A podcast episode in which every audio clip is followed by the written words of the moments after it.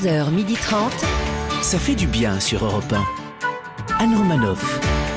Bonjour à toutes et à tous, ça fait du bien d'être avec vous ce mercredi sur Europe 1. Le gouvernement envisage de réduire la durée de la quatorzaine. Lui, ça fait six mois qu'il s'est mis en quarantaine de l'amour tellement il a peur du virus. L'hypochondriaque qui commence à trouver le temps long, Laurent Barra. Bonjour à toutes, bonjour à tous. Elle ne comprend pas comment on peut être non. anti-masse pendant une pandémie. Eh. Pour elle, c'est aussi malin que d'être anti-canot de sauvetage lors d'un naufrage ou même anti-maquillage un lendemain de cuite. Notre consultante santé, beauté et morito, Christine. Bonjour, hola, hola everybody. Quand il a appris que Pamela Anderson avait officialisé sa relation avec son garde du corps, il a cru Mm. bon d'envoyer un message à Beyoncé, Shakira et Megan Fox pour leur faire savoir qu'il avait un très bon niveau en boxe. Le sportif toujours prêt à rendre service, Michael Et Quiroga. plutôt deux fois qu'une en l'occurrence. Bonjour, bonjour. Et celle qui, contrairement à Kylian Mbappé, n'a pas le Covid et ça la conforte dans l'idée de ne pas trop faire de sport. On ne sait jamais, la prudente Anne Romanoff.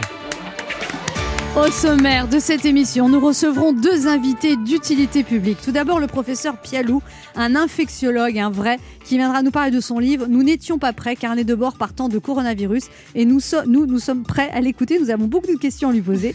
Mon deuxième invité est utile à notre morale. Le beau et talentueux Thomas Dutronc. Thomas. Calme-toi, Oh non, Christine. Viendra nous parler de son quatrième album, Frenchy. Ah oui. Laurent Barra, tout aussi Frenchy ou presque, lui dira son affection. Tandis que Michael Quiroga nous expliquera pourquoi il est content malgré les content. circonstances actuelles. Et enfin, on tentera de vous faire gagner un séjour en Normandie grâce à notre jeu Devinez qui je suis.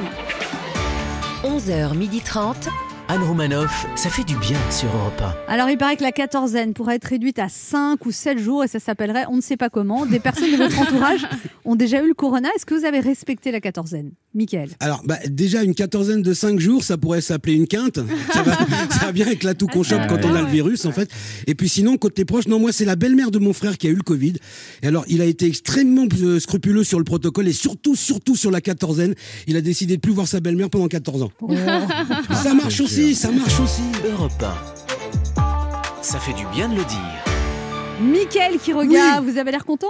Eh Ben oui, parce que avec la rentrée bizarre qu'on a eue, moi, j'avais complètement oublié qu'ils étaient revenus Qui aussi. ça Les membres du gouvernement? Non, Les membres de l'équipe de France de foot? Non. Les membres de l'Académie française? Presque les Marseillais Ah,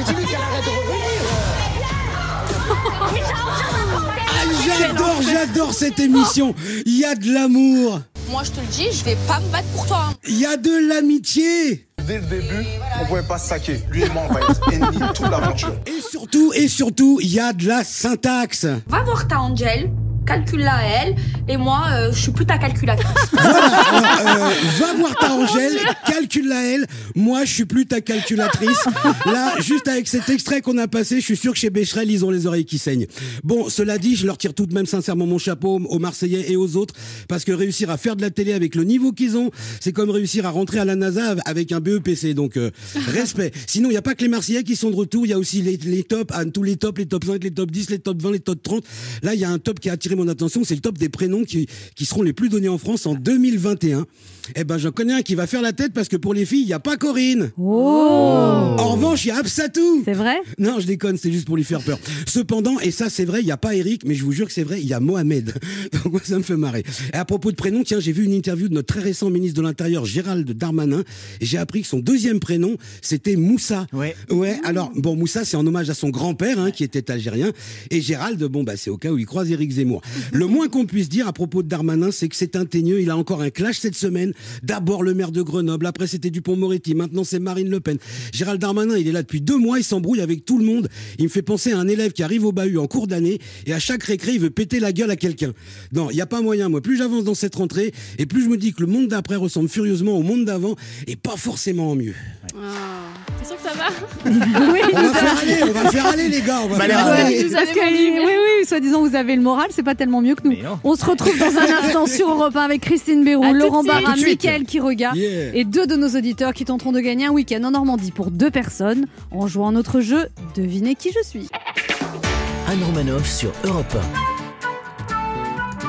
Ça fait du bien d'être avec vous Oh. sur Europe 1 ce mercredi avec Christine Béroux, Bonjour. Laurent Barra. Mickaël Quiroga Yes. et moi qui ai un petit Ah. moral. Ça y est, voilà. Oh. Qu'est-ce qu'il y a- qu'est-ce qu'il y a Je voulais vous poser la question. Comment ça va, vous? Mais non, mais ma fille est partie il y a deux jours. euh, Mais voilà. Mais, mais pourquoi Mais- tu lui demandes comment ça va? On a dit qu'on lui demandait plus.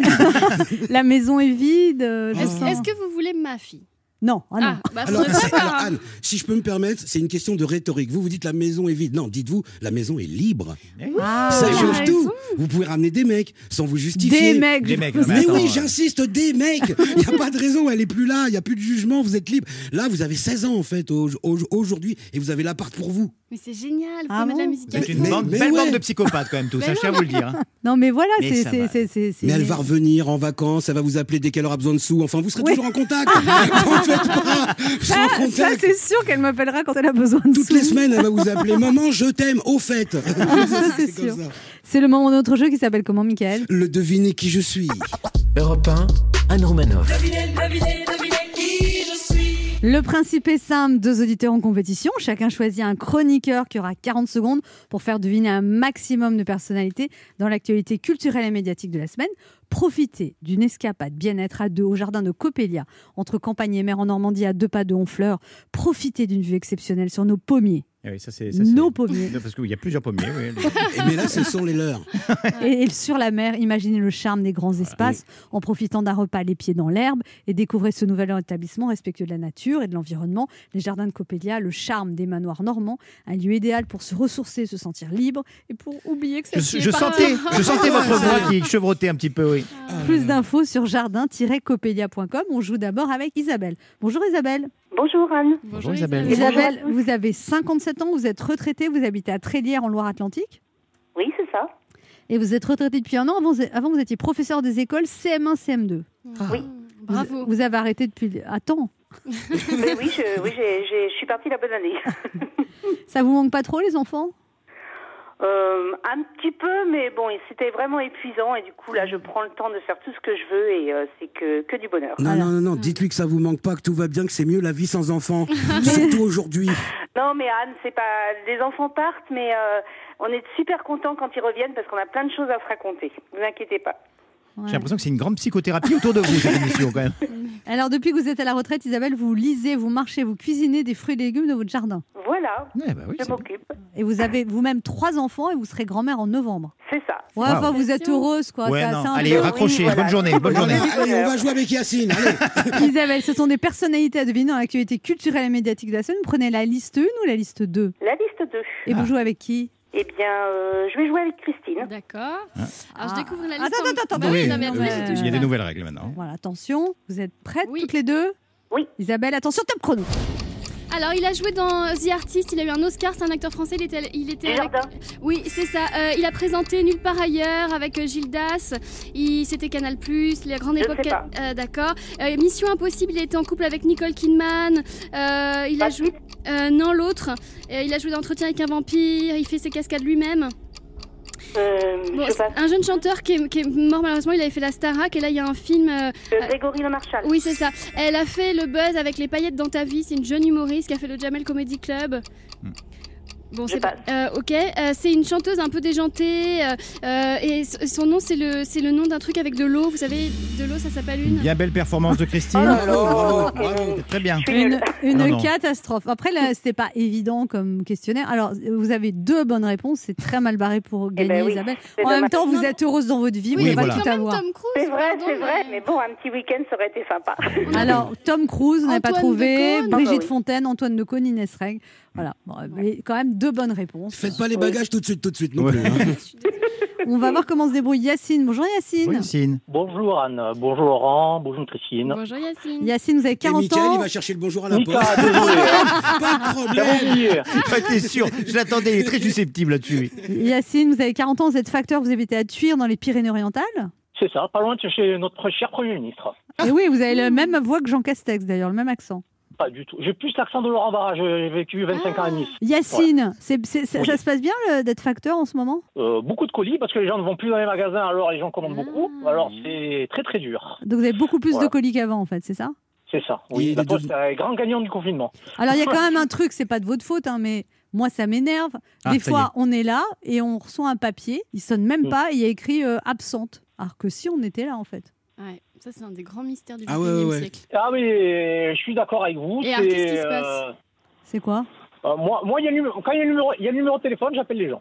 Voilà. Bon, après, euh, si les gens ne répondent pas, euh, Oui, mais il y, en- y a, ils sonnent même pas quoi à l'interphone. je sais, ils sont tellement pressés qu'ils sont, ils sont pressés d'aller voir leur maîtresse, peut-être. Je sais pas. hein. Ah, voilà. Comme ça, ils finissent plus vite leur Voilà. leur, Une bien belle explication en tout cas. Vous trouvez qu'il y a beaucoup plus de travail pour la poste depuis le confinement, en fait, c'est ça? Beaucoup plus de colis ça. à livrer? Les gens peuvent aller dans les magasins? Ouais. euh, et, du voilà, coup, bah, et du coup, alors vous, vous avez beaucoup plus de travail et vous êtes payé pareil, ça vous énerve? On aimerait bien avoir juste un peu de reconnaissance. Euh, L'argent, on s'en fout, entre guillemets. Donc vous voudriez quoi que les, que les gens, quand vous apportez les colis, vous fassent plus de sourires, vous donnent des Oh points non, mais ça, ça, les gens sont très sympas. Non, Ah ouais. non, à ce niveau-là, c'est plus euh, au niveau de la Oui, poste. parce que j'a- j'allais dire, s'ils veulent du sourire, il faudrait déjà qu'ils sonnent quand on est là. c'est c'est déjà un début. un. Mais quoi, c'est la hiérarchie Vous voudriez que la hiérarchie soit plus sympa avec vous, c'est ça, Yacine? C'est ça.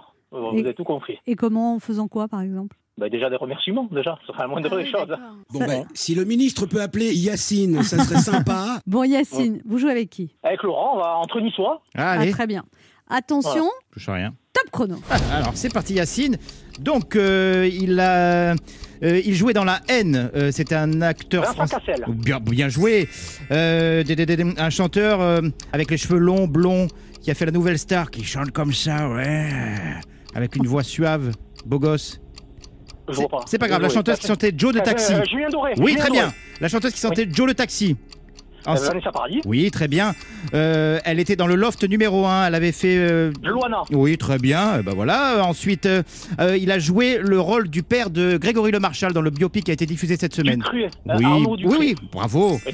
Il chante comme ça, vous savez, c'est un poète. ur- On a gagné. Merci, Yacine. Laurent. Bravo. Bon, on a bravo, gagné, Yacine. bravo. Cinq bonnes réponses, vous avez gagné, Yacine. Voilà. Merci beaucoup. Un cri de sympa, joie Je suis très content. Un- Merci beaucoup. Ah voilà.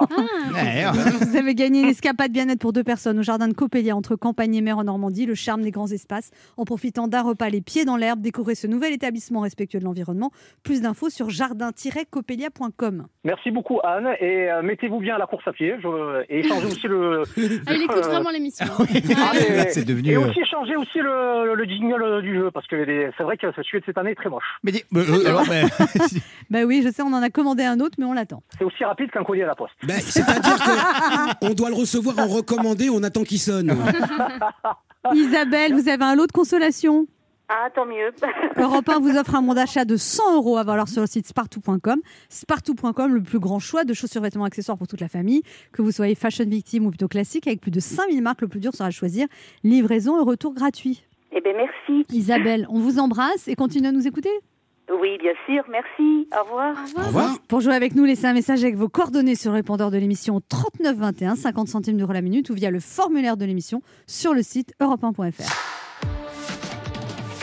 Restez avec nous sur Europe 1. On se retrouve dans quelques instants avec Laurent Barra. Christine Bérou, Michael. Quiroga et notre premier invité, le professeur Gilles Pialou, infectiologue, auteur du livre Nous n'étions pas prêts, carnet de bord partant de coronavirus, paru le 27 août aux éditions Jean-Claude Lattès. Anne Romanoff sur Europe Ça fait du bien d'être avec vous ce mercredi sur Europe 1, toujours avec Christine Bérou, Rebonjour. Laurent Barra. Mickaël Quiroga. Oui. Vous savez qu'un préavis de grève a été déposé à la SNCF pour Ah le ouais. 17 septembre et le ministre chargé des Transports, Jean-Baptiste Gébari, dénonce une grève par habitude. Et vous, est-ce que vous avez pris l'habitude de faire la grève de quoi? Bah, c'est vrai que, moi, je je vais vous dire, pour la grève à la SNCF, moi, ça m'étonne pas plus que ça. Il a pas complètement tort, monsieur Djebari. Même si c'est souvent nécessaire, la grève à la SNCF, c'est un peu une habitude, ça me surprend pas. C'est comme quand les moustiques arrivent en été, c'est comme quand Laurent Barra se fait larguer, ou, comme quand ou, ou comme quand Giroud rate un but. En général, on est plus emmerdé que surpris, hein. Arrêtez avec Mais Giroud. lâchez-le, il est très Mais bon. Oui, mais, mais qui remarque, y a pas de problème, hein. Vous avez vu le dernier match. Quoi Là, il a eu, là, il a il eu. fait Oh, il a pas de chance. Il y avait un goal. Oh, ben oui. Il fait des passes décisives. C'est ça. Parce À quelle heure regardé, quelle figure-toi, j'ai pensé à toi, mais je ne sais pas, mais je me suis dit, Voilà, il est pas ça. mal, il est Alors, le voilà, prochain coup, ouais, tu notes la minute. bien, il est agréable à regarder. Bon, Oui, euh, voilà, Il est dis-moi très ça. agréable à regarder. Euh, Ça, c'est un argument que que vous aimez le football, Voilà, vous. hein.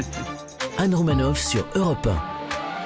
Notre premier invité, infectiologue, chef du service des maladies infectieuses et tropicales de l'hôpital de Tonon, membre de la cellule de crise Covid de Tonon et du groupe hospitalier Sorbonne Université. Il maîtrise son sujet, mais le sujet est-il maîtrisé? C'est tout le sujet. Son livre Nous n'étions pas prêts, carnet de bord partant de coronavirus, qui vient de paraître aux éditions Jean-Claude Lattès, raconte à la façon d'un correspondant de guerre avec une caméra embarquée la bataille contre le coronavirus vue de l'intérieur, où le personnel hospitalier souvent n'a pu compter que sur lui-même. Un carnet de bord qui témoigne de la réalité du terrain, de la lutte qui s'est déroulée à l'hôpital.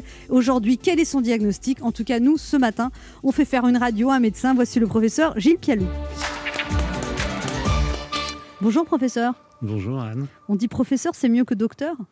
Euh, bah, les deux. Docteur, ça soigne, puis professeur, ça fait un peu d'enseignement. Mais Ouais. euh, on accepte les deux. Alors vous gardez votre masque et vous êtes le premier invité à faire l'émission avec le masque. Bah, c'est très bien, j'en suis très content. Je garde le masque pour plus d'une raison. La première, c'est que vous savez pas ce que j'ai fait il y a 3-4 jours.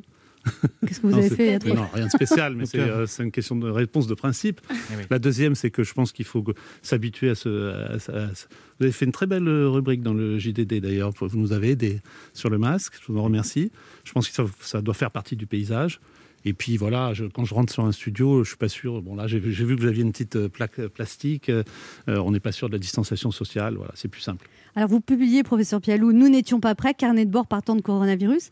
C'est le carnet de bord d'un capitaine en pleine tempête. Vous avez voulu euh, re- relater vous, au jour le jour ce que vous viviez? Alors ça, la tempête, la tempête a soufflé fort, effectivement. Euh, J'avais jamais vu ça. Comme vous avez vu, j'ai les cheveux blancs, donc euh, j'ai vu pas mal de crises, euh, celle du VIH, on a la suspicion d'Ebola, etc. Mais là, on était vraiment dans une crise où on avait une visibilité à 2-3 jours et c'était euh, extrêmement euh, difficile. Et je, pense que ce carnet de bord a un intérêt pour essayer de comprendre euh, avant ce qui nous arrive, qu'on l'étiquette deuxième vague ou circulation du virus ou vivre avec. Enfin, il y a plein d'appellations sur ce qui se passe en ce moment ça, repousse, ça repousse dans les services, ça repousse dans les régions. Et donc, ce que j'ai voulu, c'est raconter avec une dimension un peu de, de recul et aussi une dimension humaine, parce que comme vous l'avez souligné, c'est un carnet de bord embarqué, donc euh, il n'y a pas que les aspects médicaux, il y a l'aspect humain, l'aspect organisationnel, et puis une, une souffrance. Et, je, suis content que vous ayez repris la phrase qui, on a surtout compté sur nous-mêmes. Quoi. Alors, vous, dans ce livre, quand même, vous, vous parlez de l'impréparation. Alors, euh, personne ne pouvait deviner qu'une chose pareille allait arriver, mais vous dénoncez euh, le rôle des agences régionales de santé en disant qu'il y a un échec. Euh, non, je dénonce pas le- le- leur rôle. Je dénonce le fait que euh, y avait un plan national euh, qui s'appelle COREM, enfin qui est un plan de lutte contre les, agents émergents, et que ce plan avait prévu à peu près tout, sauf ce qui est arrivé. C'est-à-dire qu'effectivement, vous avez raison. C'est difficile de prévoir l'imprévisible par définition. hein. Euh, Il y a une phrase de Pierre Dac là-dessus, mais bon, c'est un autre sujet. Euh, et donc, euh, les, les agences régionales de santé ont été très vite débordées. C'est-à-dire, quand ils attendaient des malades euh, qui, venaient- qui devaient venir de Lombardie et de l'Oise, ils arrivaient de Mulhouse, etc. Et- qu'est-ce qu'il qu'est-ce qu'il faudrait Quelle leçon il faut tirer de ce qui s'est passé alors Alors, Et qu'est-ce qu'il faut changer dans l'organisation de la santé en France? Évidemment, je ne suis pas ministre de la Santé, mais il y a des choses qui sont en train de changer, mais il y en a qui n'ont pas changé. Par exemple, si- est-ce que vous, vous avez compris comment on dépiste en France? Est-ce que, vous, avez- vous pourriez dire en une phrase, c'est moi qui vous interroge du coup, Il y avait un terreau ce matin, Quelle est la politique de dépistage? On ne sait massive. pas, on sait, on- Elle elle est massive, mais massive. Est-ce que vous êtes euh, allé dans, euh, un petit peu, peu plus loin là? Il y a un, Oui. un laboratoire de biologie. Oui, il y a oui. des- depuis, depuis 8 heures du matin, il y a des gens qui attendent. euh, dedans, c'est mélangé entre celui qui va voir sa grand-mère, euh, celui qui, qui a des, des symptômes depuis 4 jours et une pathologie euh, qui peut le mettre en réanimation. Donc on a une politique qui, qui se donne. Enfin, qui- Vous dites, vous également qu'il n'y a pas assez de tests et surtout pas assez de gens pour Bah, c'est tester. surtout qu'il faut une politique claire de dépistage et, et que les moyens soient, soient mis en, en, En adéquation. en adéquation. Ça c'est veut qu'il faudrait, il faudrait trouver des gens pour tester? Bah, euh, oui, ou faire, ou faire des, des, des espèces de drive-in euh, pour pouvoir dépister tous ceux qui ont besoin d'être dépistés massivement. Et puis surtout dire, voilà, nous, on n'arrête pas de recevoir des mails, des SMS, des coups de fil. Voilà, je suis dans telle situation, à l'école, au boulot, euh, j'ai mangé avec machin qui, était, qui s'est avéré positif, quand est-ce qu'il faut que je fasse le test? Il y a, pas- il y a la politique, enfin, il faut l'écrire clairement. On, on l'a fait pour le VIH, on sait, on, sait, on sait quand les gens doivent se faire dépister VIH en fonction de leur facteur de risque. Ça a été écrit par la Haute Autorité de Mais là, Santé. tout ça est récent aussi, non? Bien sûr, c'est pas une critique, c'est juste, euh, je pense qu'on est dans une épidémie qui court, on n'a que 8 mois de recul, vous avez raison, mais je pense qu'il y y a eu quand même, euh, sur le masque, on sait très bien qu'on paye le discours absolument incohérent euh, de, de la politique euh, dans la première vague, vous le savez, parce que les gens, voilà, on ne peut pas maintenant les engueuler, euh, d'être dans le doute, il faut juste avoir un message clair, Ça fait- c'est pour ça aussi que je le porte, c'est pour un message clair, voilà, moi je le porte quasiment tout le temps. Il n'y a qu'une seule forme de coronavirus ou... Non, il y a effectivement été décrit, le centre de référence, là, l'Institut Pasteur a décrit, et d'autres centres internationaux ont décrit effectivement des virus qui, étaient, un- qui avaient des petites mutations. Mais ce n'est pas ces mutations-là qui expliquent que le virus serait plus agressif. Ce qui se passe hein, actuellement, c'est que probablement, euh, euh, parce qu'il y a un moment, c'est en train de changer, mais on a dit effectivement, et c'est vrai qu'il y avait moins de malades graves et qu'il y avait moins de malades en réanimation proportionnellement à ce que l'épidémie pousse. Mais ça, il y a une explication très simple. hein. D'abord, probablement que les personnes qui sont le plus à risque, notamment les personnes âgées, se protègent ou sont protégées, d'une part. Et, la deuxième, c'est qu'on sait, mieux, c'est une bonne nouvelle, on sait mieux prendre en charge les patients dès qu'ils ont des symptômes, avec euh, non pas un traitement radical, non pas le traitement du savon de Marseille qui, comme vous le savez, ne, ne fonctionne pas, mais avec euh, un dérivé de la, de cortisone qui a son autorisation par l'Organisation mondiale de la santé et qui diminue la mortalité, et puis aussi des anticoagulants. Donc il y a une prise en charge qui a changé, et ce qui fait que les malades sont moins sévères par rapport à ce qui s'est passé en mars-avril. Mais ce n'est pas le virus qui explique, c'est probablement euh, la meilleure prise en charge. Vous racontez aussi qu'au moment du démarrage de l'épidémie, vous, vous étiez inondé de mails en tant qu'infectiologue et que vous n'arriviez pas en fait à gérer ce flot d'informations. Il aurait fallu en fait des gens à plein temps pour lire tout ça, essayer de comprendre. Mais on était un peu dans ce que vous avez décrit dans votre rubrique de lundi, c'est-à-dire on était noyé aussi par les chiffres. C'est-à-dire que euh, on travaillait 7 jours sur 7. Euh, moi, je vis avec euh, une femme qui fait exactement le même boulot que moi. Donc, on avait là, on pas d'enfants, le Covid toute la journée. Et puis, on avait les chiffres le soir, les, les- les notes de la Direction Générale de la Santé, les, les notes de l'OMS. Puis, le lendemain, ça changeait. La- Et la- des choses contradictoires aussi. parfois contradictoire, puis une évolution permanente. On avait l'impression vraiment de, de, de courir, la cellule de crise à midi, la recellule de crise à, à 13 heures. Bon, voilà, c'est quelque chose qui, qui a, qui- qui a duré un- quelques, plusieurs semaines. Je ne pense pas qu'on puisse maintenir ce rythme-là euh, sur, euh, sur le long terme, y compris pour les malades, hein, parce que quand on soignait les malades du Covid, on a euh, poussé dehors les autres malades. C'est ça qu'il faut comprendre, c'est que les gens qui disent ah oui, on est prêt. Moi, c'est un truc qui m'agace. On, on est prêt. Il faut être très très humble. Euh, je suis pas sûr qu'on soit si prêt. Et je, je- si je faisais un deuxième tome, je dirais, euh, je pense pas qu'on est prêt. Voilà. On est, Euh, on est parce toujours pas prêt. Il y a des choses sur lesquelles on est prêt, mais vous voyez, sur la politique de test, c'est pas sûr qu'on soit prêt. La réanimation, il faut comprendre qu'on a eu, on avait 5 5000 places de réanimation, on les a remplies à 7, au- au-delà de 7000.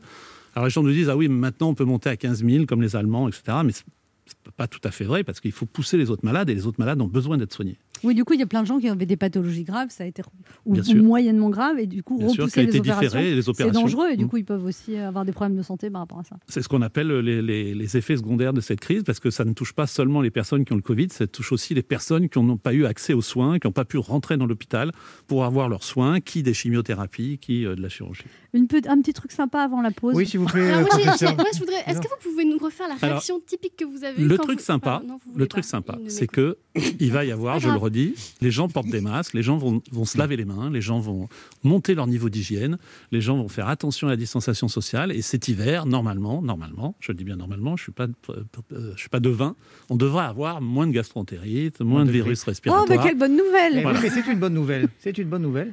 Et, ben- et Vous ben, en voulez une, euh, je vous en donne une. eh ben voilà une bonne nouvelle, on aura moins de gastroentérite cet hiver. Ne bougez pas, on revient dans quelques instants avec le professeur Pialou venu nous parler de son livre Nous n'étions pas prêts, carnet de bord partant de coronavirus qui vient de sortir aux éditions Jean-Claude Lattès. Anne Romanoff sur Europe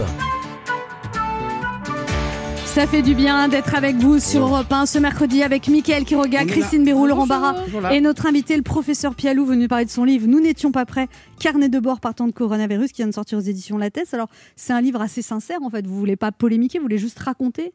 Vous dénoncez, vous vous n'êtes pas en colère contre qui que ce soit. Oh bah si, si, je suis en colère. Là, euh, ça monte un peu d'ailleurs, mais bon, Ah je bon crois que je me suis arrêté le 30 mai. Oui, parce que je trouve que le courant actuel, c'est cette négation, ce courant anti-masque, Ah oui. euh, les, les- les- les- euh, voilà, un Vous êtes remonté contre le professeur Raoul, vous ne prononcez pas son nom d'ailleurs. Vous dites le savant de Marseille. Si, si, je voulais ne pas. c'est de Coluche, hein, je crois. hein. Ah bon ouais, l'expression est de Coluche, ouais. Ouais. Vous êtes remonté contre lui. Bon, il faut passer à autre chose, quoi. On est allé trop loin. Enfin, il faut comprendre pourquoi on est allé trop loin, quoi. Parce que c'est c'est pas possible de confisquer. euh, bon, vu- la bonne nouvelle, c'est par exemple, la mauvaise nouvelle, c'est que les Bouches-du-Rhône sont extrêmement affectées actuellement par euh, par le virus. Mais la bonne nouvelle, c'est que les Marseillais, l'ensemble des Marseillais se sont exprimés, quoi. On entend d'autres voix, on entend les réanimateurs, on entend les directeurs médicaux de crise, les responsables de, de, services. Et cette, cette confiscation de la parole publique et ce côté gourou, alors qu'on ne comprenait rien et qu'il fallait être humble, et que voilà, une hypothèse, c'est une très belle hypothèse, hydroxychloroquine, mais il se trouve que ça marche pas, ça marche pas, on va passer à autre chose, quoi. Et, euh, je pense qu'il faut comprendre pourquoi on est allé aussi loin. Je pense qu'il y a des responsabilités de tout le monde, hein, des responsabilités probablement des autres experts qui ne se sont pas hissés euh, euh, contre lui. Je pense qu'il y a une responsabilité des, des journalistes, parce qu'un certain nombre de journalistes savent interviewer, euh, excusez-moi la comparaison, mais Bachar el-Assad ou euh, Pou- Poutine, mais savent pas interviewer Didier Raoul, qui est effectivement un, un bon tribun. Donc je pense qu'on est allé trop loin, trop loin. ouais. Vous dites en France, depuis le Covid, nous avons 60 millions d'épidémiologistes. On en fait, on a autant que d'entraîneurs de l'équipe de France. En fait. Voilà, ça, ça vient effectivement de, de- ça vient effectivement de, de la- de- de- du foot. Euh, ah, c'est c'est un peu d'ironie, mais c'est vrai qu'il y a aussi quelque chose qui est fatigant. C'est- ça- Alors, c'était le pire, c'était pendant le confinement, parce que tout le monde avait, enfin, les autres avaient beaucoup de temps. Enfin, c'est il n'y a pas que les médecins qui travaillaient, hein, il y a tous les, les, agents de surface, euh, les, euh, les agents de sécurité. Non, je dis ça parce qu'on a applaudi les soignants, mais comme je dis dans le livre, a pas que les soignants qui, sont, qui ont continué à bosser pendant le, le confinement. Mais là, par contre, il y avait beaucoup de gens qui avaient qu'à penser qu'à s'exprimer. Donc, ils ont écrit des livres, ils ont écrit des chroniques. Et puis, chacun a un avis. Maintenant, moi, je, d'habitude, je demande qui y a sur le plateau parce qu'on peut pas se retrouver avec un chroniqueur politique, un avis euh, complètement tranché sur tout, alors que même nous qui sommes dedans ne- ne- n'ont pas, euh, vous voyez, pas de certitude. Il faut, revenir un peu au doute et à, à l'humilité par rapport à cette épidémie qu'on n'a pas encore circonscrite et qu'on n'a pas encore comprise. Alors vous dites ces mois de lutte contre le Covid se sont construits sur un paradoxe, une surinformation, un déballage médiatique sans précédent, un flot ininterrompu d'experts ou de prétendus tels, alors que l'hôpital s'est refermé sur lui-même, opaque vis-à-vis du monde extérieur, pas de caméras, plus de familles ni de visiteurs, conduisant au confinement progressif de plus de 3 milliards d'êtres humains. Oui, oui, alors évidemment, les gens, les gens se disent c'est excessif, mais voilà, le principe de précaution, et je pense qu'on est dans une situation où euh, il faut mieux faire trop que pas assez. Quoi. Laurent Barra? Ah bah alors, vous savez, vous avez à, à côté de vous, vous avez à côté de vous l'hypochondriaque de la bande. Je suis tellement inquiet que j'ai plus de vie sociale depuis le mois de mars, Ni de vie sexuelle. ni de vie sexuelle, mais je pense que le professeur n'en a que cuire. Euh, je- Non, non, mais euh, euh, vous plaisantez, mais ça a des répercussions très euh, sociales et sexuelles. Et nous, on fait une consultation post-Covid et on a une sexologue qui bosse avec nous. Ben, je vais la contacter très vite, j'ai pu rouler une pelle Je depuis vous le mois de donnerai ses coordonnées après. Avec plaisir, euh, professeur. Non, non, moi. Qu'est-ce que vous, est-ce que- pardon, juste, qu'est-ce que vous pensez de cette euh, ministre canadienne qui a dit qu'il fallait avoir un masque pendant les rapports sexuels? Bah, je- ça, c'est typiquement la mesure. euh, euh, ça n'a pas de sens parce qu'on échange bien, d'autres choses que de la salive pendant les rapports sexuels. Bah oui. Et ça n'a pas de sens, quoi. Je veux dire, la- oui, c'est un- alors est-ce que c'est un virus à transmission sexuelle? La réponse est oui, parce que, euh, comme vous diriez vous dans un sketch, c'est assez rare qu'on puisse faire l'amour à plus d'un mètre cinquante. Oh, je vais essayer, mais je, je vous tiendrai au courant. Non, non, euh, voilà, euh, moi je fais beaucoup de jogging, euh, et Anne aussi d'ailleurs. Est-ce est- est-ce- est-ce que pendant la course, et j'aimerais que les choses soient claires, je dois porter un masque, oui ou non? Parce que là pour le moment, j'ai fait 8 km avec un masque, j'étais pas frais à la Non, fin. mais c'est vrai que là, il y a, il y a aussi un interstice de- de- de- d'incertitude sur les, sur les recommandations. Mais là, c'est le bon sens. Si, si vous courez tout seul et que vous n'avez pas un- oui. un- quelqu'un qui vous crache dessus euh, à chaque feu rouge, euh, si vous êtes en ville ou si vous n'êtes pas dans un groupe euh, Non. serré ou à, à chaque fois qu'il y a un resserrement, vous, vous, enlevez ou vous baissez votre masque. Donc ça, c'est la logique. D'accord. En plus, c'est effectivement un peu contre-productif de l'effort physique. Donc euh, voilà, il y a- il y a une- il y a- on s'adapte. On s'adapte. Ne m'engueulez pas, professeur. non, mais je, question. moi, je suis en vélo. non, mais on me dit souvent le vélo. On me dit, mais pourquoi on peut faire. Moi, je, je suis en vélo, je vais à Tenon en vélo, euh, j'ai mon masque, mais évidemment, je l'enlève quand je pédale et que je suis tout seul. Mais quand j'arrive euh, à la porte de Bagnolet et qu'il y a 50 vélos qui attendent le, le feu, je remets mon masque. Merci, professeur Pialou. Bah, merci de m'avoir invité, Un très dernier sympa. message mettez votre masque, en fait, c'est ça Mettez- ceux- Oui, et mettez votre masque. Mais alors, c'est comme pour la transmission des, des infections euh, des IST, c'est que c'est- un outil com- combiné, c'est de la prévention combinée. hein. C'est le masque, plus la distanciation, plus, Plus le lavage lavage des mains, mains. Et le gel, plus le gel, la oui. solution. Mais j'ai Le, l'impression que non, les le gel, gens- c'est pour euh, le rendez-vous.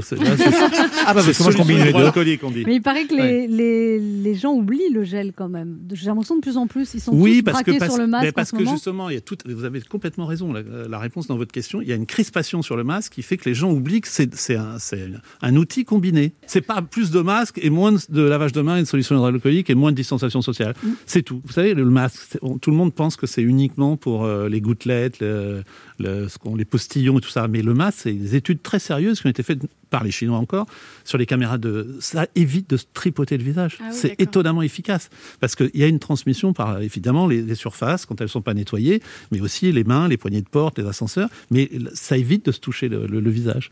Donc c'est un, deuxième élément très important le masque pour le masque. Donc vos conseils, le masque, les mains, la distanciation sociale, Bah, le gel, on aura déjà fait pas mal de boulot hein, le, le préservatif, tout ça. Sortez couvert.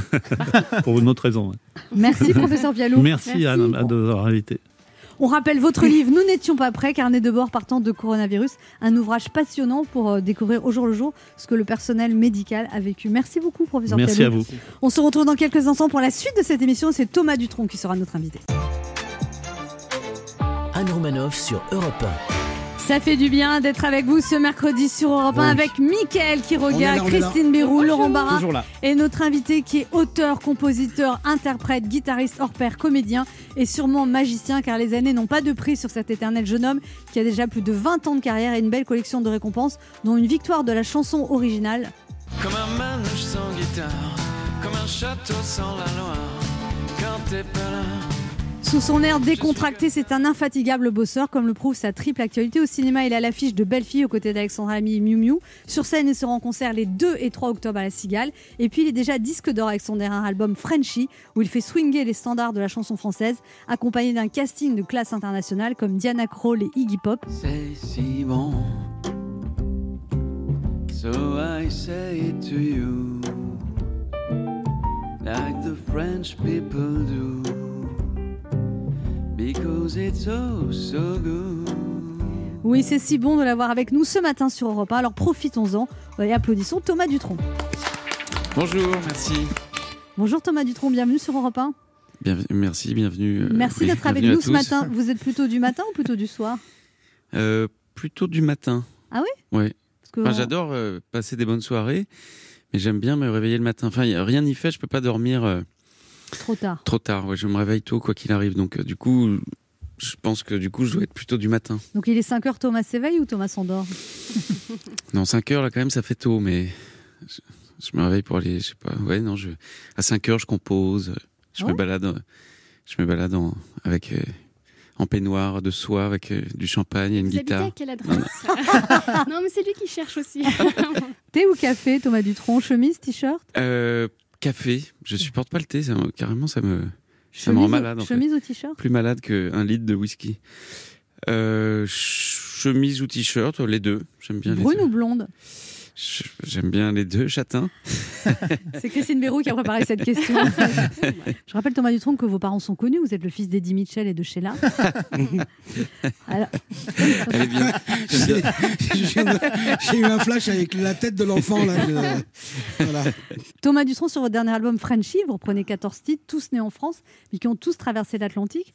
Euh, en fait, l'idée, c'est- de refaire voyager ces chansons aux États-Unis. Vous aimeriez tourner Oui, aux on a, États-Unis? on a fait ce disque, un projet de reprise comme ça avec des très grands musiciens. euh, Au-delà d'être des grands musiciens, c'est vraiment la fine fleur des musiciens. C'est la crème de la crème, quoi, des musiciens aujourd'hui en France et en Europe. Quoi. Ils ont un niveau euh, international.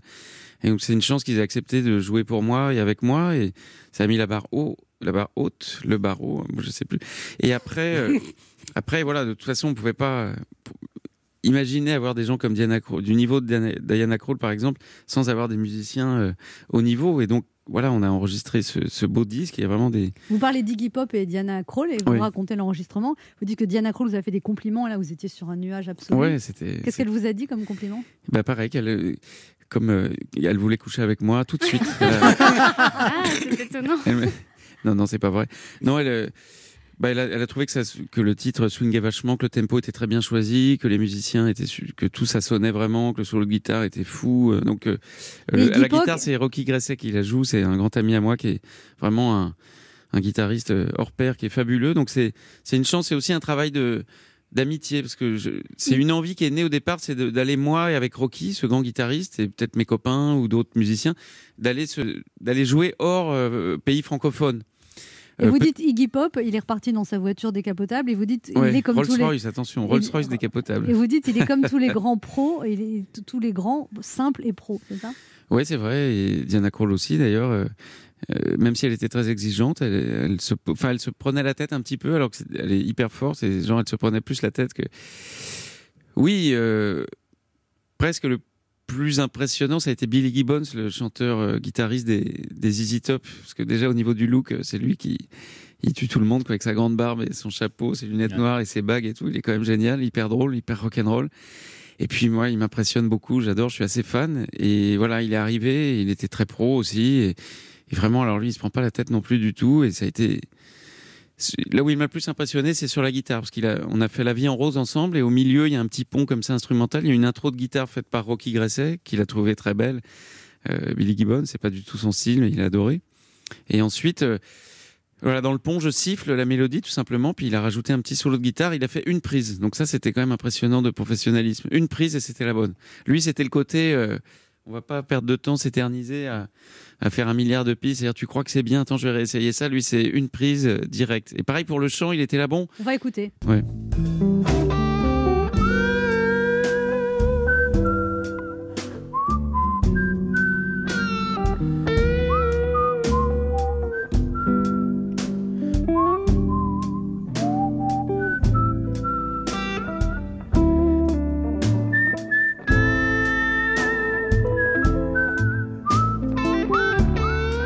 Alors, il y a aussi Yes. la, la star hollywoodienne Jeff Goldblum dans The Vous l'avez bien prononcé en Vous tout pouvez, cas. le redire, non, vous pouvez le redire juste pour rire Jeff Goldblum. Allez-y, dites-le vous. hein. Jeff Goldblum. Jeff Goldblum. Ouais, quand vous connaissez votre accent américain. La belle vie, sans amour, sans souci, sans problème. Oui, la belle vie, on est seul, on est libre et l'on traîne. On s'amuse à passer. Vous, vous dites que dans cet album, enfin, vous trouvez que vous chantez bien, Thomas Dutronc? Ouais, j'ai dit ça, je dis plein de conneries, mais. Dédicace à tous ceux qui ont acheté les trois autres albums. non, mais mon premier disque, je l'ai réécouté de temps, pas souvent, mais une fois ou deux comme ça. Et il y a, il y a deux, trois chansons où j'ai un peu honte, où je dis putain, on dirait que j'ai 12 ans, où j'ai une voix. C'est un petit charme, mais il y a vraiment des moments où je suis trop timide en fait. Où, puis, mais en même temps, ça peut avoir un charme, mais il y a deux, trois trucs que je referais bien. Moi, je, je referais Vous bien êtes comme- très perfectionniste. C'est comme le mec au sud. Il y a une, une idée comme une, une histoire, pardon, une histoire comme ça dans un musée où il y a un, un type qui se fait arrêter parce qu'il était en train de de peindre sur un tableau. Il se fait arrêter par les gardes et tout. Il se fait enfermer, euh, ligoter. En fait, c'était le peintre lui-même qui voulait revoir un petit truc. Je sais plus qui, mais c'est géniale cette anecdote. Moi, je referais bien de temps en temps ça. Aujourd'hui, en plus avec la musique. euh, de plus en plus qui va être streamé et tout ça, on pourra peut-être le faire. Donc ça, c'est ça au moins, c'est Vous êtes ultra perfectionniste. Bah, de temps en temps, on réécoute des trucs, on, on progresse aussi, on a des exigences qui progressent, on a des et puis parfois on se perd aussi. On peut regarder le charme justement quand on est plus jeune, plus plus plus naïf, plus innocent ou avec plus d'énergie. Les énergies changent et du coup on peut regarder avec nostalgie aussi les anciennes énergies, mais on change d'avis. Je suis un petit peu perfectionniste, mais non, mais c'est vrai que là, pour chanter ces trucs-là, c'est c'est- heureusement que j'ai chanté quand même pendant 12 ans et tout ça. C'est des mélodies quand même un peu plus compliquées. Il y a- Mais euh, j'espère faire encore beaucoup de progrès de, de chant euh, dans Jamais le vous futur. avez quoi. envie de lâcher prise et juste de vous la péter parce que vous auriez les moyens, Thomas Dutronc, de frimer, d'avoir un peu la grosse tête. Ouais, mais ça, je pourrais jamais. C'est de la faute de mes parents qui ont fait des, qui ont, qui ont- qui ont naturel, qui ont été des, qui sont des, Eddie Mitchell et Sheila. voilà, à cause d'Eddie Mitchell et Sheila qui chantent trop bien et qui ont fait des, trop de chefs-d'œuvre. Non, mais c'est vrai, c'est peut-être ça. Et puis, non, mais de toute façon, faut, c'est à la fois, faut être exigeant et en même temps, euh, c'est, c'est ça, je dis tout le temps, attache ta charrue à une étoile, quoi. Il faut savoir qu'il faut, il faut progresser. Si on cherche pas à faire, à sortir le meilleur de soi, ça, Vous entendez ça sert à rien. Oui, on- je Prenez vous dans de la grève. Ouais. Oui, je suis Non, en mais- train de noter étoile, cool. Il y a un S, hein, oui. Non, mais c'est- On se retrouve dans un instant pour la suite de cette émission avec notre invité Thomas Dutronc, venu nous parler de son nouvel album Frenchy qui est déjà disque d'or et puis surtout son concert les 2 et 3 octobre à la Cigale à Paris. Ne bougez pas, on revient. 11h30. Ça fait du bien sur Europe 1. Anne Romanoff.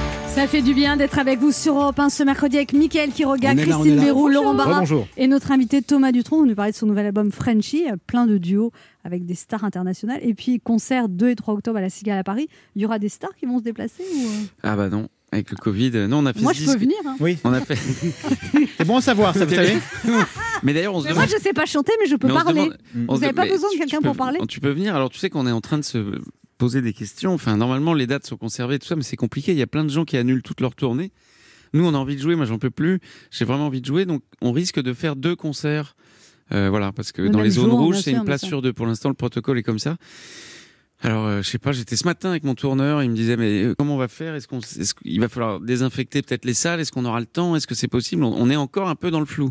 Moi, j'imagine qu'avec un aérosol, qu'est-ce que vous en pensez? On avait un peu, on aurait, il faut demander à un professeur. Faut nettoyer un peu sérieusement quand même. Ouais, voilà, faut. Bon, donc euh, voilà, c'est un petit peu compliqué, mais vous êtes, vous êtes les bienvenus. Mais les, ouais, nous, on voulait avec ce disque voyager partout. On l'a fait pour ça. Et ça viendra peut-être après. ça viendra, j'espère. Oui, oui. Il y a une reprise de Daft Punk, Get Lucky? Voilà, je, je reprise mes chaussettes, mais aussi euh, Get Lucky. We come too far to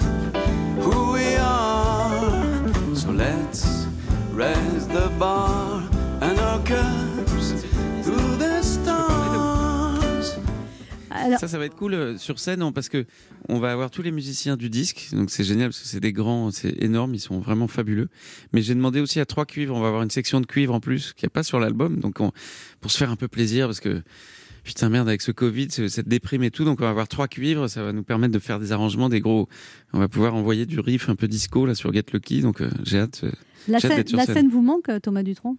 Grave, ouais, vraiment. J'adore jouer, j'adore ce métier. euh, J'ai choisi la musique pour ça, pour être avec des gens, pour être. euh, Alors euh, pff, voilà, c'est compliqué. On sait même pas ce qu'on va faire. Après les concerts, on voit tout le temps des amis, on boit des coups, tout ça. Là, je, je crois qu'on va être obligé de ne pas voir trop d'amis, de, de voir vraiment que les très très proches, parce que en fait, vu ce qui se passe, j'ai l'impression que si dans les dans, dans la troupe du concert, s'il y a un mec malade, euh, on est obligé de tout arrêter, de tout être en quatorzaine. Alors hier, j'ai entendu que euh, pour le Tour de France, ils annulaient une équipe euh, s'ils étaient deux à être. Mais vous allez dire en vélo bah, pourquoi, pourquoi le cyclisme, ils ont droit Eh à ouais. deux alors que parce que bon, Bah, faites votre concert à, à en vélo, plus, nous, on a le droit d'être bon. dopé, par exemple, parce que nous, on, on peut picoler, tu vois, il y a pas de problème, on peut boire du rhum, on peut se doper, quoi. On peut prendre toutes les drogues qu'on veut dans la musique, ça, c'est quand même génial. Et encore un bien beau On a- message. pour la jeunesse. Thomas Dutronc, vous étiez très bon en maths, vous avez eu 17 au bac C quand même, c'est super ça. Ouais, en je- maths, vous étiez exceptionnel, Ouais, vous avez même pensé beaucoup ça, ouais. être mathématicien, mais vous n'aimiez pas le système universitaire. J'étais un peu perdu. J'étais pas que votre trop- mère voulait que vous soyez astrophysicien. Non, non, elle voulait rien du tout. Elle, elle avait des lubies comme ça, mais elle aurait rêvé que je sois ça, mais elle voulait rien. Je veux dire, chez les Dutron, en tout cas, il y a une, il y a une fibre musicale. Il y avait beaucoup de, de, de gens du côté de mon grand-père, de, de- de ses frères et sœurs. Ils étaient, il y avait beaucoup de musiciens. Mon grand-père était pianiste. Il avait une, une de ses sœurs qui était une grande chanteuse, qui a même été demandée par des, par genre à l'époque, pour parce qu'elle était religieuse un peu, donc elle faisait des, des messes. euh, Elle a été même demandée pour chanter à Notre-Dame par un, un type qui était euh, genre directeur d'opéra. Enfin, donc elle avait une voix extraordinaire, paraît-il. Il y avait un batteur dans, la- dans, les, dans les frères et sœurs de mon grand-père. Donc c'est une, je crois que c'est une sensibilité. euh, voilà, c'est plus que un, un rapport avec les mathématiques. euh, Peut-être, je, je, je, je sais pas, pas forcément. C'est un, en tout cas, moi, je vois un rapport avec le, avec peut-être ce qui est mystique, avec le, le- avec le, le- la nature, le, le- les étoiles, le cosmos, je sais pas, le, le mystère de vous la êtes vie. un peu allumé quand même, hein, Thomas Bah, Dutronc. Voilà, on arrive, quand même, on arrive quand même au fond du problème. Ben, il, faut, il faut essayer d'être allumé, quoi. Il faut être un peu fêlé, quoi. Les fêlés laissent passer la lumière, comme on voit marqué dans les bistrots. Ah, c'est qui parle que de bistrots. les copains sont très importants pour vous aussi. Les copains musiciens, Mais oui, en tant que les les copains copains. d'abord. Vous regrettez l'époque dans laquelle on vit, Thomas Dutronc? Ouais, ouais, franchement, ouais. Bah, bah, ça y est, maintenant je commence à être un ancien, je commence à me rappeler de comment c'était avant et tout ça. Donc, euh, malheureusement, mais je crois que ça fait tout le temps ça à tout le monde. C'est-à-dire que on se rend compte déjà, vous, parlez de vous parliez de mon côté scientifique, j'ai lu un bouquin scientifique qui m'a passionné. Qui parle, qui parle du, du schiste de Burgess. Alors, c'est une espèce de truc, on a découvert des micro-organismes et on a découvert notre parent à tous. C'est une espèce de crotte, de mini-anguille avec une, une colonne. de- Ça va vraiment pas à vous, hein. je vous jure que c'est vrai. Et c'est notre, notre, notre père à tous. Et il y avait plein d'autres animaux. Et en fait, par rapport à l'idée de Darwin qu'on a, où on est vers une évolution, en fait, ça a été prouvé dans les années 90. C'était un, un Je comprends rien du tout à ce que vous dites. Attendez, j'y viens, j'y viens, faut, faut suivre. Euh, il a été prouvé qu'en fait, c'est pas une évolution vers le mieux, mais c'est une évolution vers le plus compliqué. Euh, dans la nature, en tout cas. Et, et ça, c'est quand même un détail qu'on ne sait pas forcément, on n'apprend pas ça à l'école forcément. Moi, j'étais sorti de l'école.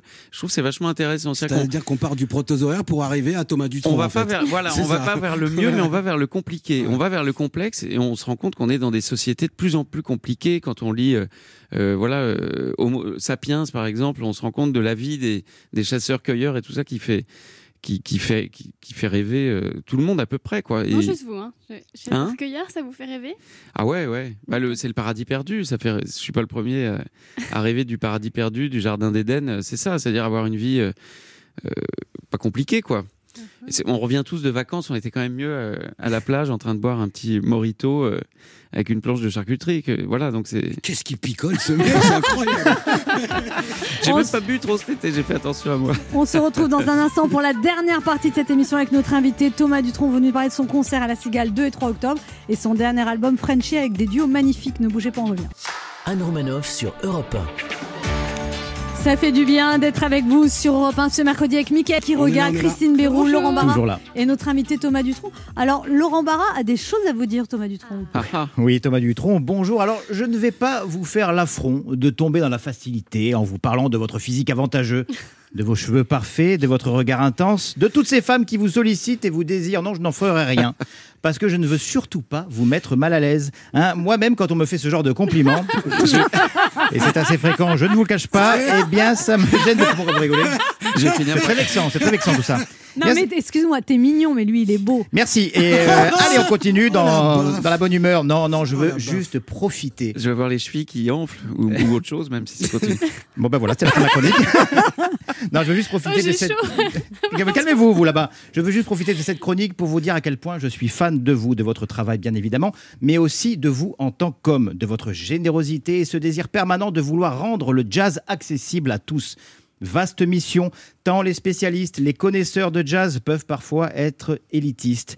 Je ne compte plus le nombre de soirées soporifiques que j'ai passées chez des amis fans de jazz. Non, mais il est quand même bon de préciser avant de commencer le dessert que c'est en 1940 que Duke Ellington a engagé le saxophoniste ténor Ben Webster. Et pas en 41, comme j'ai pu le lire dans Jazz Magazine. Bah, il est où Laurent? Ah bah il s'est endormi. Ah bah bizarre, non, non. J'aurais aimé être votre copain, hein, euh, parler de jazz, de famille, de la vie euh, dans un bar en fumée de Chicago en 1925 autour d'un whisky, même si pour cause urgente d'élargissement de tour de taille, j'ai dû arrêter les petits plaisirs coupables tels que l'alcool et le saucisson corse. Mais bon, au nom de notre nouvelle amitié, j'aurais pu faire une entorse à mon régime. Longue vie à vous, à vos chansons et à bientôt peut-être dans les salles ou sur Facebook, Instagram, Zoom en fonction de la situation sanitaire.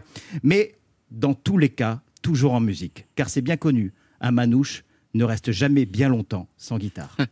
Merci, Ah bon merci, merci beaucoup. Merci à vous. Alors, c'est pas ça Je le. peux- Oui, Je peux réagir Non, mais c'est merci, j'adore et c'est vrai que c'est c'est vrai que ce truc de jazz un petit peu élitiste, c'est compliqué. C'est c'est un petit truc, je sais pas si on peut en parler, mais c'est c'est-à-dire que moi je alors déjà c'est pour ça que le jazz manouche m'a vachement attiré parce que là on va dire c'est des gens qui qui sont pas forcément, c'est pas une critique, mais je veux dire, ils ont pas for- ils sont pas forcément très euh, élitistes euh, intellectuellement. Ils aiment une musique qui est directe, quoi Viscéral. viscéral, voilà, c'est instinctif. Et, euh, et les premiers musiciens de jazz, c'était les blacks aux États-Unis, euh, le blues, tout ça. Donc c'était pareil, c'était le swing, c'était instinctif. Euh, vous parliez de Duke Ellington. Euh, récemment, j'ai vu son concert à Amsterdam. Il avait dû se droguer du coup.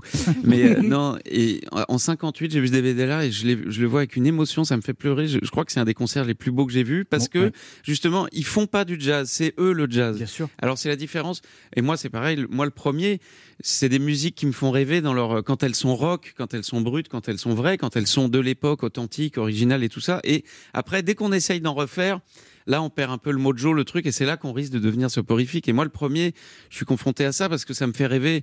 Euh, si tu veux, pour moi, il n'y a aucune différence entre Louis Armstrong ou Jimi Hendrix ou euh, je sais, enfin, Django Reinhardt, qui est mon dieu, euh, qui pour moi est le plus grand musicien et le plus grand guitariste, et les deux, euh, et qui est, un, qui est, au- qui est aussi grand que Mozart ou Chopin. euh, Ouais. euh, Alors, il, a, il avait une guitare, mais il a un talent musical. Et, en fait, je me rends compte parce que ça fait 30 ans que je l'écoute et que ça fait 30 ans que j'écoute de la musique et que je vais écouter euh, Benson, Hendrix ou, euh, ou euh, Brassens ou les Beatles ou, ou Louis Armstrong, Nat King Cole, mais aussi Chopin, Mozart et Bach et tout ça. Et c'est pour ça que je me rends compte, son génie musical, je regrette qu'il n'y ait pas une avenue Django Reinhardt ou vraiment une place parce que mais les gens sont, il faut, il faut passer 30 ans à écouter de la musique pour s'en rendre compte. Peut-être aussi apprécier vraiment la guitare, ce- qui est mon cas.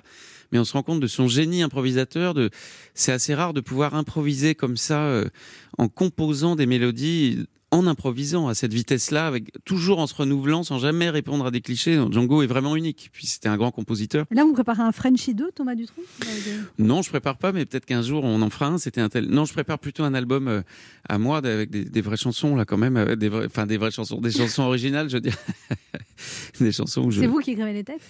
Ouais, ouais. Là, j'ai pas mal de nouvelles chansons. J'ai beaucoup travaillé avec un un pote euh, qui a bossé sur mes disques d'avant, euh, qui, qui m'a fait plein de superbes mélodies. C'est lui qui avait composé Aragon, que j'aime bien. Et on a fait d'ailleurs un Aragon 2. Il faut qu'on, il faut qu'on, voilà, il faut. Mais on a, on a, voilà, on a travaillé sur plein de choses et j'ai fait beaucoup de textes. Pour l'instant, j'ai fait peu de chansons, euh, paroles et musique. J'en ai fait qu'une. Vous êtes un peu une feignasse quand même.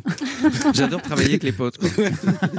Michael Kiroya, une question pour vous. Oui, alors voilà, sur votre nouvel album, là, il y a 14 titres. Euh, J'imagine que le choix a été difficile. Si là, vous pouviez en rajouter une quinzième, ça serait laquelle? Ben, parce que- donc c'était que des chansons françaises qui ont fait le tour du monde. Du coup, euh, que reste-t-il de nos amours? Celle-là, c'est une, de mes chansons françaises préférées de tous les temps. Je l'adore. Et on l'a enregistrée, mais j'étais pas hyper satisfait du résultat. Je pensais qu'on pouvait faire mieux tellement j'aime cette chanson. Du coup, euh, ça, ça fera partie des Vous l'avez numéros enregistré un. tout seul ou avec. Euh, On l'avait enregistré avec le groupe. Mais bon, tu sais, c'est, on a enregistré, il y avait avec un ingénieur américain. Enfin, on avait quand même très peu de temps pour enregistrer tout ça. Tu vois, c'est pas comme si on avait euh, 15 jours pour. euh, là, on aurait, là, tout s'est fait très rapidement. Donc, euh, il y a une autre chanson géniale aussi que je ferai sur le volume 2. C'est euh, euh, une chanson que chante Elvis. Euh, I, euh, I can't help euh, falling in love with you. Dun, dun, dun, dun. Et ben en fait ça c'est une chanson française. Je savais pas, je l'ai appris après le.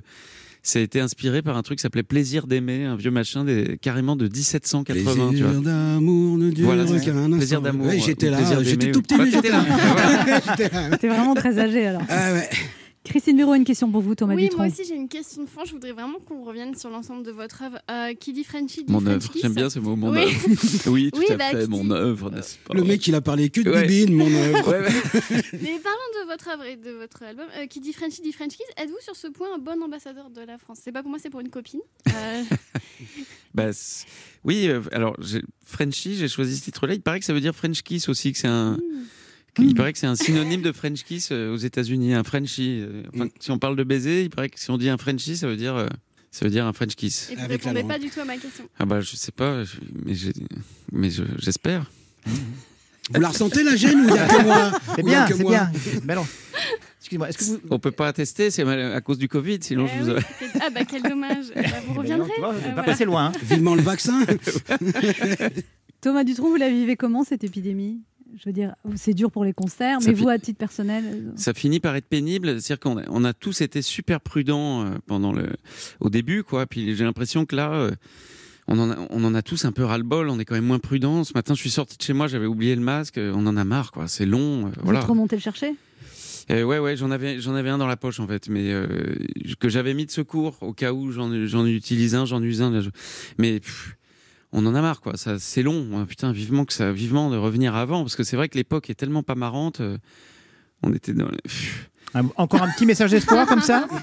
Non, mais c'est vrai que c'est, c'est- putain, c'est donc du coup ça rajoute un truc, euh, Ouais. ça rajoute un truc pas drôle, quoi. Putain, vivement qu'on puisse faire la fête et tout. C'est-à-dire que on a l'impression qu'on peut peut-être, on a l'impression, tu parlais de l'époque de 2020, on a l'impression qu'il y a tellement de, de barrières, de restrictions pour pas trop s'amuser, on va dire de manière euh, à l'ancienne, euh, façon tonton flingueur, on va dire que maintenant pour se marrer. Les, je- les jeunes ou les machins vont dans des rêves où là c'est carrément euh, drogue à fond et super watt, euh, tu vois, euh, 3 litres de vodka. Donc c'est-à-dire qu'on est dans des extrêmes de.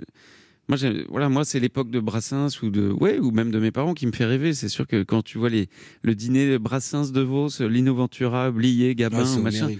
là tu, ça fait rêver Ils forcément. savourent Je- en plus, les mecs. Ouais, Vous Ils dites savourent. que Brassens, c'était un choc pour vous, Thomas Dutronc? Vous dites vraiment. Ah oui, Brassens, c'est mon, c'est mon maître euh, zen, quoi, mon maître euh, d'esprit, enfin sur les chansons, les mélodies, sur la, sur son esprit, quoi. C'est vrai que je, ayant eu des parents comme ça extraordinaires, des exemples, des modèles qui ont fait rêver tout le monde et et qui sont extraordinaires, des gens extraordinaires, j'ai eu besoin de trouver des modèles plus forts qu'eux, quoi, plus, plus. Et c'est sûr que Brassens ou Django Reinhardt ou, ou Miles Davis, euh, on peut dire qu'ils sont plus forts. Vous êtes resté un fan, euh, finalement, Thomas Dutronc? Mais oui, mais c'est, mais c'est, c'est, non, c'est, c'est bien. Mais maintenant, il y a des gens qui sont fans de vous. Mais je, je sais pas. Si, si, je vous J'espère. si, si, si, Eh oui. si, il y en a, il y en au moins une. hein. Non, mais je, je, je fais de mon, mieux-. Et puis à force, à force, c'est vrai que j'ai, c'est vrai que j'étais assez quand je suis arrivé faire cette, quand j'ai chanté avec Diana Krall et Iggy Pop, je, sans me la péter, je me sentais pas, euh, j'étais impressionné, mais pas tant que ça. J'étais quand même assez à ma place. J'ai chanté avec eux et je, je me sentais pas euh, hyper nul et tout. Donc c'est quand même, ah, j'étais quand même fier. Donc c'est sûr que j'ai, voilà, j'ai fait des progrès. Donc on, donc, euh, mais je, Au moins oui, sur la modestie. Au moins voilà. sur la modestie, il a fait des progrès. Voilà, c'est ça. Le quart d'heure bienfaiteur. Oui, Thomas Dutronc, il faut que vous fassiez maintenant un cadeau aux auditeurs. Eh bien, eh bien bah, je- bah, j'offre mon disque, voilà, Oui, mon mais disque en- dédicacé. En 33 tours, alors et pas en, cassé. en vinyle. En Un- vinyle. Un, disque euh, pas cassé, mais dédicacé. Ouais. C'est pas, un- pas un disque d'Eddie Mitchell cassé, hein, donc c'est pas un disque dédicacé. Vous à la vanne, hein, vous vraiment à la vanne. Sinon, la patronne, elle vous disait en vinyle. C'est un vinyle. Ouais. C'est un vinyle, voilà, Que pour les offrez. amateurs de vinyle, hein, donc euh, les- tout ce qui Et est vous l'offrez si vous voulez gagner le vinyle de Frenchy dédicacé par Thomas Dutronc, vous appelez le 3921. C'est le premier ou la première qui va appeler. Christine, vous n'avez pas le droit de téléphoner, Non. qui va gagner cet album vinyle. Merci Thomas Dutronc d'être Eh passé nous voir. C'était un plaisir de vous Merci recevoir. On rappelle que vous serez normalement en C'était concert les 2 et 3 octobre à la Cigale à Paris. Et on peut écouter ce très bel album Frenchy avec des standards de la chanson française, repris avec des stars internationales. Voilà, puis on va sûrement essayer de mettre d'autres dates aussi à la Cigale, euh, voilà, mais bientôt. Eh ben merci On Thomas doigts. On vous laisse en compagnie euh, de Patrick Cohen pour Europe Midi. Nous on sera de retour dès demain à 11h sur Europe 1.